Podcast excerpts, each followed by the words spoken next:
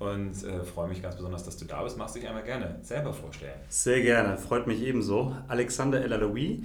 Ich arbeite im Portfolio Management Team von Sein, Salm und Partner und wir sind ein familiengeführtes traditionelles Wandelanleihenhaus. Das heißt, ein Investment Manager, der sich sehr speziell auf die Assetklasse der Wandelanleihen konzentriert. Okay.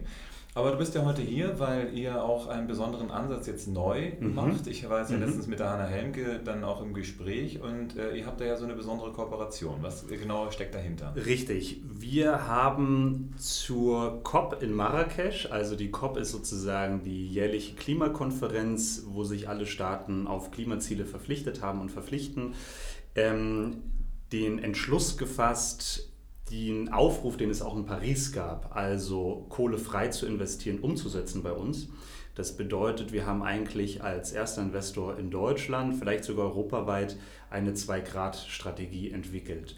Zwei Grad bedeutet, wir wollen in dem Fonds, den wir dafür aufgesetzt haben, sicherstellen, dass alle Unternehmen komplett klimakompatibel sind, zwei Grad kompatibel sind und eben innerhalb der Vorgaben des Pariser Klimaschutzabkommens sich bewegen und haben das jetzt seit ja, eineinhalb Jahren eigentlich im Portfolio, sind aber immer daran interessiert, eben zusätzliche Akteure zu gewinnen, Partner, mit denen wir gerne zusammenarbeiten möchten. Und da ist die Verbindung äh, zu Right Based on Science gekommen, die einen äh, sehr speziellen Klimaansatz fahren, ähm, im Prinzip Unternehmen bewerten können, dahingehend, ob sie zwei Grad kompatibel sind. Ähm, wir arbeiten noch mit anderen Research-Partnern zusammen, ISS und Ökom. Und ähm, ja, uns freut es total. Äh, ich glaube, wir kommen da zur richtigen Zeit. Heute erst hatte ich auf Spiegel gelesen, dass die Allianz komplett aus Kohle divestiert ist. Ähm, man muss immer schauen, sozusagen, was steckt dahinter, wie weit gehen die Entschlüsse, aber es ist schon mal ein sehr starkes Signal. Und ähm, uns war es sehr, sehr wichtig, das eben auch sehr frühzeitig mit umzusetzen. Mhm. Ähm, wir wollen ja immer auch über Ursache und Wirkung dann eben sprechen, aber äh, was für eine Wirkung kann man denn erzielen, wenn man äh, viele Akteure dazu bewegt, dass sie nicht mehr in Kohle investiert sind? Mhm. Möchte, also was ist, was ist das Ziel dahinter? Mhm. Ich glaube, man muss da verschiedene Ebenen unterscheiden. Also die erste Ebene ist ein Agenda-Setting. Zu sagen, die Finanzindustrie hat eine Verantwortung ähm, sowohl bei der Entstehung des Klimawandels, bei der Finanzierung eben auch, als auch bei der Lösung der Klimakatastrophe. Und es ist super wichtig, dass Leute verstehen, ähm, inwiefern Banken, Versicherungen nicht nur selbst betroffen sind äh, von den möglichen Klimarisiken, sondern wie sie versuchen, auch denen sozusagen Herr zu werden. Das bedeutet, wir wollen das Signal stärken, jawohl, es gibt Investoren, die greifen das auf.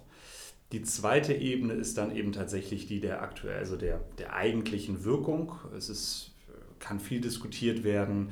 Ähm, was bringt es mir, wenn der eine aus der Aktie rausgeht und der andere geht rein?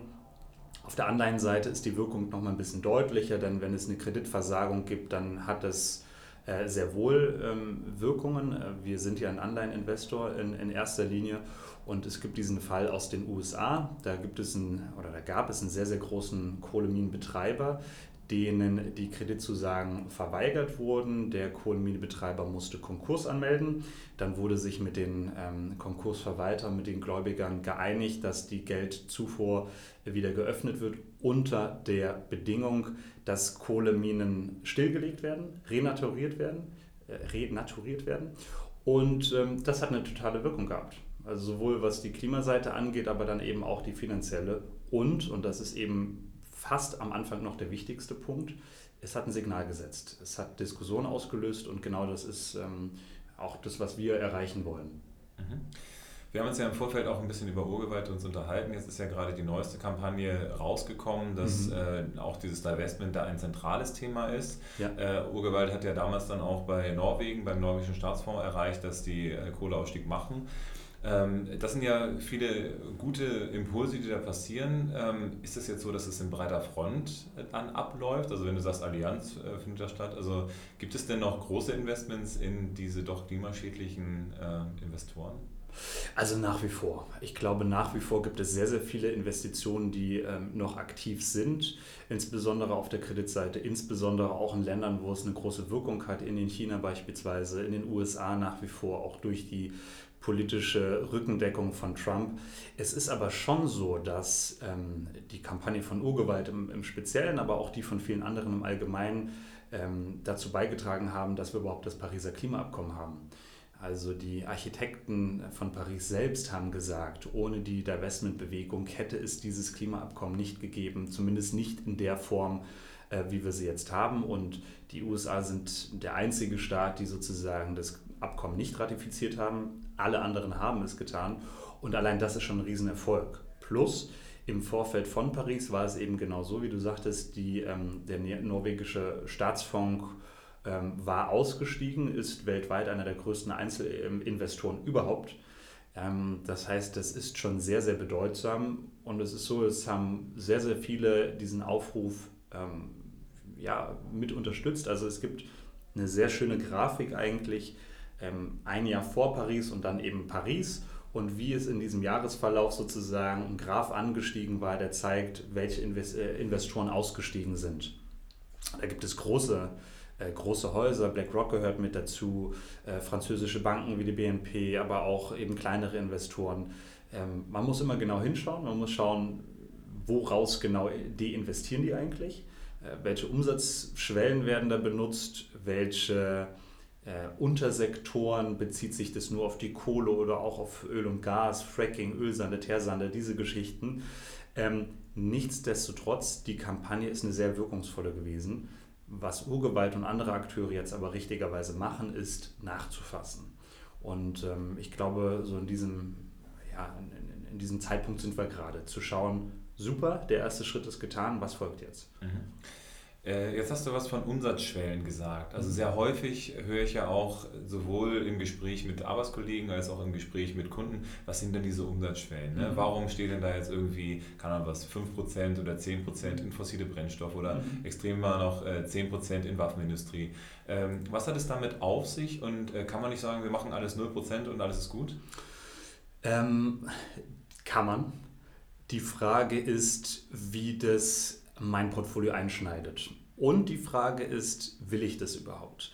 Ein Beispiel. Wir hatten bei ähm, einem meiner früheren Arbeitgeber dieselbe Diskussion, äh, hatten dort einen Fonds konstruiert, der einen sehr starken ethischen Anspruch hatte, ähm, mit entsprechend starken Kriterien, haben dann aber fest oder früh festgestellt, dass wenn ich eine 0%, also das bedeutet, ähm, wenn ich Waffen beispielsweise ausschließen will, schließe ich jedes Unternehmen aus, was in irgendeiner Weise was mit Waffen zu tun hat. In irgendeiner Weise. Und das ist sehr, sehr schwer, denn es gibt durchaus sehr äh, redliche Unternehmen, die einen kleinen Umsatzanteil haben. Das kann sein ein, sagen wir mal, Glashersteller, ähm, der ein patentiertes Panzerglas hat, was aber eben auch für beispielsweise Tauchbrillen der Bundeswehr eingesetzt werden. Und an der Stelle reden wir dann über Umsatzgrenzen. Das heißt, wollen wir auch dieses Unternehmen ausschließen oder lassen wir es zu, dass es eine gewisse Bagatellgrenze gibt? Und da geht es dann eben in die Analyse von Geschäftsmodellen. Wenn das Geschäftsmodell grundsätzlich meinem Anspruch Genüge tut, ich aber feststelle, es gibt kleine Umsätze, die in Nebenbereichen äh, sozusagen umgesetzt werden äh, oder erwirtschaftet werden, die mir nicht gefallen, ähm, finde ich das gut, ja oder nein, lasse ich das zu, ja oder nein. Und an der Stelle gibt es Umsatzgrenzen.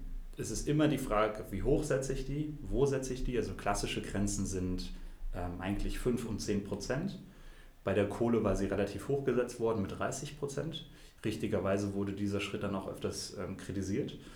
Ähm, man sieht aber auch, dass das ein guter Startpunkt sein kann. Man startet mit 30 Prozent, merkt, was hat das für Auswirkungen auf das Portfolio und reduziert es schrittweise.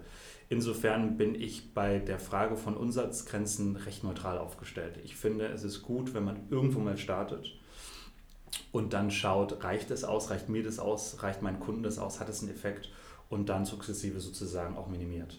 Ähm, meine Erfahrung ist, dass überall eine Umsatzgrenze von 0% einzusetzen sehr schwierig ist.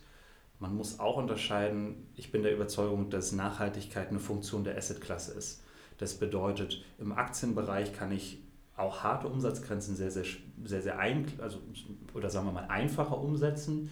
Im Anleihenbereich oder bei uns speziell im Wandanleihenbereich immer schwieriger aus dem einfachen Grund, das Anfangsuniversum ist deutlich geringer. Insofern muss man auch immer schauen, in welchem Bereich bewege ich mich. Okay. Ähm, jetzt sagst du, dass es sowieso schwieriger ist, äh, bestimmte Grenzen einzuziehen. Was sind denn so die problematischen Branchen? Also ich sag mal, welche Branchen will man denn vielleicht nicht mit drin haben? Ich meine, Kohle ist eine Geschichte, aber mhm. es gibt ja bestimmt auch andere äh, Bereiche, wo man zum Beispiel in Tierproduktion, mhm. ich nenne es mal mit Absicht Tierproduktion, ja. oder Massentierhaltung, das ist ja an sich jetzt kein kein äh, Tierpflegeheim, so, ähm, oder andere Bereiche wie Automotive. Ähm, was ja. sind so die problematischen Bereiche, in denen ihr zum Beispiel jetzt nie investieren würdet oder wo man halt noch ein bisschen Erziehungsarbeit hätte, um das mal so zu formulieren? Ähm, guter Punkt. Also ich glaube, Waffen ist genau so ein Punkt, äh, was wir eben diskutiert hatten. Ein anderer Bereich ist die Herstellung von Atomenergie, äh, die wir bei uns in unserem Nachhaltigkeitsfonds und auch in den Mandaten per se ausschließen. Wo Was ist ein Grund? Es ist A, eine Überzeugungsfrage. Also ich glaube, bei uns sind zwei Treiber eigentlich am Werk. Das eine ist das Risiko und das andere ist eben, ich würde es mal nennen, eine ethische DNA, die in der Gründerfamilie steckt, aber auch bei uns allen Mitarbeitern. Ähm, und man merkt aber schon, also ich kenne ein Beispiel, das ist ein Energiebetreiber oder ein Energieunternehmen aus Österreich, ähm, Verbund AG, die kennen sicherlich sehr viele, die viel Gutes tut, die ähm, einen guten ja, ich würde auch mal sagen, Wandel mit auch zu den Erneuerbaren herbeigeführt haben, aber den kleinen Umsatzanteil im äh, Atombereich haben. Nicht unbedingt, weil sie es selbst herstellen, aber weil sie damit handeln. Ähm, und das ist beispielsweise immer so eine, so, so, eine Abwägungsfrage. Wir würden jetzt in den Mandaten, die wir managen, das nicht mit einsetzen, aus eben dem Grund 0%, aber man sieht hier sozusagen Zielkonflikte. Ähm, in Österreich wird gerade diskutiert von der österreichischen Bischofskonferenz, härtere Kriterien einzuführen, die sich auch auf den Bereich äh, Contraceptives, also beispielsweise sozusagen äh, Kondome, Sexualethik etc. beziehen, Pillenherstellung. Ähm, was ist mit Kliniken? Was ist mit der Herstellung von Todesspritzen? Ähm, es gibt selten Unternehmen, die 100% das finanzieren oder herstellen, aber es gibt eben Unternehmen, in, in deren Portfolio das ein Teil ist. Was tun wir mit diesen Sachen? Ähm, Energie hattest du eben genannt. Also das sind, das sind all solche, im Prinzip in allen ethischen Sektoren oder in allen Sektoren, die ethischen Investoren wichtig sind, hast du immer diese Frage von Zielkonflikten. Und man sieht da im Markt einen relativ breiten Blumenstrauß eigentlich an Ansätzen und an möglichen Lösungen, äh, wie damit umgegangen ist, wird. Bei uns ist es grundsätzlich so, wir haben ein eigenes Nachhaltigkeitsverständnis, einen eigenen Filter, den wir in unserem eigenen Fonds umsetzen. Wir sagen aber auch, wenn es einen Anleger, einen Investoren, einen Interessenten gibt, der mit seinen eigenen Überzeugungen auf uns zukommt und er sagt, das und das ist für mich wichtig, dann ist es so, dann setzen wir das um. Also das ist uns auch sehr, sehr wichtig, dass wir ähm, ein eigenes gefestigtes Verständnis haben, dass wir aber nicht jemanden unbedingt belehren wollen. Ethik ist auch ein sehr persönliches Thema und ähm, genau. Das sind so Fragestellungen bei uns, ja. Okay. Ja, ich äh, denke das auch. Also gerade der Nachhaltigkeitsaspekt ist ja ein sehr individueller Absolut. und ähm, ich glaube, dass der deswegen auch wartungsintensiv bzw. beratungsintensiver mhm. ist, mhm. was vielleicht auch dazu führt, dass der eine oder andere Berater das eben per se nicht machen möchte, weil das ja mehr Aufwand ist. Mhm. Aber ähm, ich denke halt, wir beide haben ja beide die Meinung, dass es wichtig ist, dass es Menschen gibt, die sich damit befassen und die dann entsprechend auch diese Informationslage dann anbieten können. Absolut. Ähm, Ihr habt jetzt Wandelanleihen, aber ihr habt mhm. ja mit. Sicherheit auch andere Bereiche, wo ihr auch noch mit unterwegs seid. Mhm. Den Aktienbereich hattest du jetzt eben nochmal mit mhm. angesprochen. Mhm. Ähm, seid ihr da auf bestimmte Regionen fokussiert oder gibt es, also gibt es bestimmte Regionen, die CO2-neutraler sind als andere, um das mal so zu formulieren? Mhm. Ähm, richtig, also wir sind, wir leben und atmen Wandlanleihen, absolutes Wandlanleihenhaus. Äh, also eigentlich alles, was wir tun. Im Klimabereich haben wir sehr bewusst auf einen Aktienfonds gesetzt in der Wandlanleihe ist die Aktienanalyse ein integrer Bestandteil. Deswegen haben wir uns da sehr wohl gefühlt, eben auch einen Aktienfonds aufzusetzen, weil die Datenlage deutlich besser ist. Ähm, was Region angeht, das ist ein spannender Punkt. Nein, also wir sind global aufgestellt. Wir bewerten Unternehmen aller Regionen und Sektoren. Das ist für mich persönlich, wie, das, wie für das Unternehmen, ähm, aber ganz spielentscheidend. Ich glaube, ein Klimafonds kann kein Themenfonds sein. Ähm, das hat es sehr, sehr viel gegeben. Es gibt erneuerbare Energienfonds, es gibt Wasserfonds, es gibt äh, andere Fonds, die sozusagen auf ein Thema, auf eine Region spezialisieren. Das ist für mich aus zwei Gründen nicht gangbar. Der erste ist Klumpenrisiko. Ähm, das will ich einem Anleger nicht zumuten, 100% nur in Erneuerbaren investiert zu sein. Da gab es. Kannst du trotzdem ein, zwei kleine Worte zu Klumpenrisiko nochmal sagen? Gerne. Weil der eine oder andere Absolut. noch nie gehört. Gerne, gerne. Ein Klumpenrisiko entsteht im Prinzip dann, wenn ich ähm, alles auf eine Karte setze. Das heißt, ich habe ein Portfolio, was aus Unternehmen eines Sektors besteht, einer Region. Und sollte, ähm, sollte es zu einem Schock, zu einer Schocksituation kommen, die äh, sich sehr stark auf diese eine Region oder auf diesen einen Sektor auswirkt, dann bin ich komplett in diesem Schock verfangen. Und wir kennen ja aus der Portfoliotheorie sozusagen ähm, die Grundlehre der Diversifikation. Und das ist für uns aus dem Risikomanagement her ein ganz wichtiger Punkt. Der zweite ist aber auch ähm, ein Punkt im Hinblick auf die Klimawissenschaft. Wir wissen von den Beschlüssen des Pariser Klimaabkommens, dass es alle Sektoren braucht, um Paris umzusetzen. Es gibt ja diesen viel zitierten Artikel 2.1c, der im Prinzip sagt, wir wollen sicherstellen, dass weltweit alle globalen Finanzflüsse umgelenkt werden, so dass sie ähm, in niedrigen Emissionen oder ein, uns auf einen Niedrigemissionspfad bringen. Das heißt auch, dass eben nicht nur der Energiesektor gefordert ist oder der Autosektor, der immer viel in Diskussion ist, sondern wirklich jeder Sektor. Insofern ist unser Anspruch zu sagen, in der Klimaanalyse, die wir tun, ähm, was sind die, ich nenne es mal Klimagewinner jeden Sektors und in die möchten wir investieren und das tun wir auch. Äh, das kann ein Chemieunternehmen sein, äh, das seine Prozesse so umgestellt hat durch Innovation und ähm, äh, Produktentwicklung und Prozessentwicklung, dass sie klimakompatibel sind. Das kann sein ein Autobauer. Also es gibt weltweit eigentlich nur zwei Autobauer, die A, 2 Grad kompatibel sind oder auf dem Weg 2 Grad kompatibel zu werden. Das ist offenkundig Tesla, aber auch Toyota beispielsweise.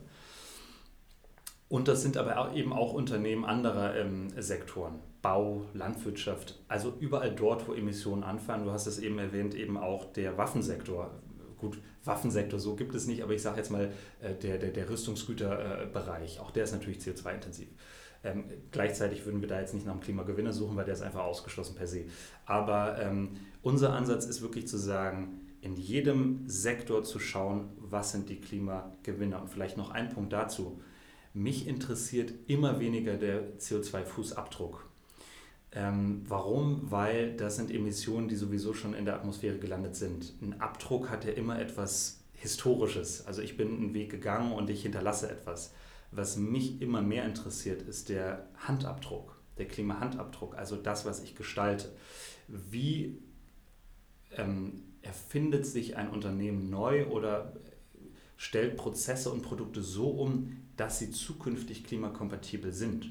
Und es gibt ein auch viel zitiertes Beispiel aus Dänemark, Dong Energy. Es ist ein Unternehmen, die vielleicht aus klimatischer Perspektive nicht die besten Entwicklungen hatten im Vorfeld, also relativ stark im fossilen Energiebereich, die sich aber, ich bin mir fast sicher, eigentlich zu 100 Prozent auf den Weg der Erneuerbaren gemacht haben. Und das ist genau das, was man sehen will. Ich bin nicht Anhänger der Schule, die sagen, konstruktive Destruktion oder sowas, ja, oder wir müssen sozusagen Geschäftsmodelle, Unternehmen zerstören, allein schon aus, aus Arbeitsplatzgründen. Und es ist für mich eigentlich auch eine soziale Dimension, die ich nicht öffnen möchte, sondern ich bin daran interessiert, welches Unternehmen versteht die Risiken der, der, der, der Zukunft und welches Unternehmen macht sich heute auf, damit es morgen klimakompatibel ist. Mhm. Und das ist unser Investitionsansatz. Also A, das Vermeiden und B, das Gestalten. Jeden Fall. Also äh, ich hatte das jetzt auch gerade so als, als zwei der Punkte mit reingepackt. Natürlich will man die Menschen reicher machen durch das, was man als Geldanlageberater dann macht. Aber man kann ja vielleicht die Welt gleichzeitig auch weniger arm machen, äh, indem man, äh, Absolut. man geht in die, in die positiven Dinge rein. Ja. Äh, gibt es denn vielleicht dann eben auch, wir haben es ja über Waffenindustrie uns unterhalten, äh, gibt es denn bestimmte Konzerne bzw. bestimmte ähm, Bereiche, Branchen, die widerstandsfähiger gegen Veränderungen sind. Also ähm, ich höre jetzt halt gerade ein neuer Vorstandsvorsitzender von VW, da gibt es dann vielleicht den einen oder anderen in der Öffentlichkeit, der dann sagt, Ethikkommission, ja, okay, das hat die UEFA auch oder was, ne? Mhm. Ähm, wie ernst kann man denn solche Sachen nehmen? Und äh, ich sag mal, wenn man jetzt weiß, Waffenindustrie ist äh, CO2-mäßig eher problematisch, glaubt man daran, dass die was verändern? Oder glaubt man daran, dass die sagen, ach, die sind so resistent gegen alles, das wird schon weiter so laufen? Guter Punkt. Also ob es sozusagen einen klimaneutralen oder anderweitig ethischen Waffenhersteller in der Zukunft geben wird, ähm, ich vermute eher nein. Und es ist tatsächlich auch so, ähm, das sagst du ganz richtig, dass es viele Akteure gibt, die sich sehr widerstandsfähig zeigen, insofern den Weg in die Zukunft etwas verlangsamen. Ich bin mir gar nicht mal so sicher, ob es eine, eine Sektorfrage ist. Also es ist schon so, dass es auch aus meiner Sicht mit der politischen Ökonomie zu tun hat. Ähm, das bedeutet, die Amerikaner, die sind, was radikale Innovation angeht, grundsätzlich ähm, oftmals etwas schneller. Ähm, man sieht es beim Beispiel Tesla, da würden wir jetzt aus anderen Gründen eher nicht reingehen, also weil die Kreditseite da nicht so ganz äh, spannend aussieht und auch die gesamte Produktionsgeschichte von Model 3 etwas ja, schwierig zumindest wirkt. Musk hat jetzt letztens auch äh, etwas flapsige Kommentare in einer Analystenkonferenz sozusagen geäußert. Ähm, aber es gibt eben schon auch eine gewisse politische Kultur ähm, verbunden mit wirtschaftlichen Institutionen, also die, die, die Frage der Institu Institutionenökonomik, ähm, die Wandel begünstigt oder eben nicht begünstigt. Und man sieht es in der Automobilbranche ganz deutlich. Die Deutschen sind fantastisch, was innovative Produkte angeht. Oftmals sieht man aber, dass die nicht hier eingesetzt oder sozusagen skaliert werden. Ähm, und die zaghafte Einstellung der deutschen Automobilindustrie ist schon, ja, also zumindest aus klimatischer Perspektive, ich bewerte wirklich jetzt gerade nur aus klimatischer Perspektive, ähm, ist etwas problematisch. Und ich hatte eben den Vergleich mit, dem, mit Toyota hergestellt, die sich auf den Weg schon etwas früher gegangen haben. Ähm, deine Eingangsfrage ähm, sozusagen, welche Industrien, also ich würde sagen, es hat oftmals eher was mit einem mit Rahmenbedingungen zu tun. Wenn die stimmen, dann gehen auch große Teile der Industrie mit. Okay, wunderbar. Das heißt, wenn wir das hinbekommen können, ne, dass wir halt ein paar mehr Konzerne mit auf den Weg genommen bekommen, ähm, ihr habt ja mit Sicherheit mit euren Produkten auch Visionen, wo ihr euch mal hinbewegen möchtet. Wo seht ihr euch in fünf Jahren? Was habt ihr verändert? Mhm. Was äh, kann derjenige bewegen, der sein Geld bei euch anlegt? Absolut.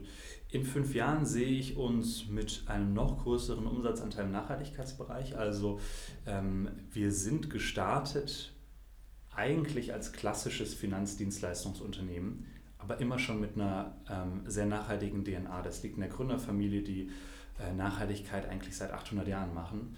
Also da muss man nichts weiter erzählen. Aber es ist schon so, dass man natürlich auch immer auf Nachfrage reagiert. Und Nachfrage war mit, also neben den ethischen und den Risikoaspekten, einer der Haupttreiber bei uns. Mittlerweile deutlich mehr als, als die Hälfte aller Assets, die nachhaltig angelegt werden. Und ich sehe uns auf diesem Weg eigentlich weiter voranschreiten. Das heißt, in fünf Jahren wird der Anteil nochmal deutlich höher sein. Ähm, wir haben auch seit 2017 erstmals ähm, eine Footprint-Analyse, also eine, eine CO2-Analyse aller unserer Assets gemacht, aller. Wir managen nicht in allen danach, aber sozusagen wir wollen wissen, wie stehen wir da in allen Fonds und Mandaten, die wir machen. Und was mich persönlich freuen würde, ist eben auch, dass äh, unsere Klimastrategie noch stärker nachgefragt wird. Äh, wir, sehen, wir sehen schon das Thema in Deutschland aufkommen. Wir sehen aber auch, dass es da durchaus noch Luft nach oben gibt. Jeder redet über Klima, wenige investieren klimakompatibel. Und ich sehe aber den, die Zeichen der Zeit wirklich äh, sich so drehen, dass es in fünf Jahren anders aussehen wird. Mhm. Das finde ich super. Dann äh, werden wir unseren gewaltfreien Kampf weiter aufnehmen und äh, den ähm, Privatkunden da draußen dann davon überzeugen, dass es auch schlauer ist und auch progressiver ist, sich dann klimaneutral, vielleicht auch ethisch korrekt dann zu bewegen. Ähm, ich hoffe mal, dass wir da gemeinsame Wege dann weiterhin gehen. Ich danke dir auf jeden Fall, dass du dir heute die Zeit genommen hast, dabei zu sein. Danke dir. Und äh, dementsprechend wünsche ich euch allen äh, eine schöne Zeit. Ähm, heute wird es eben sehr exklusiv dann direkt dann äh, reingespeist werden. Und ich hoffe, ihr freut euch genauso über dieses Interview, wie ich mich gefreut habe und wünsche euch noch eine schöne Zeit. Bis demnächst. Ciao.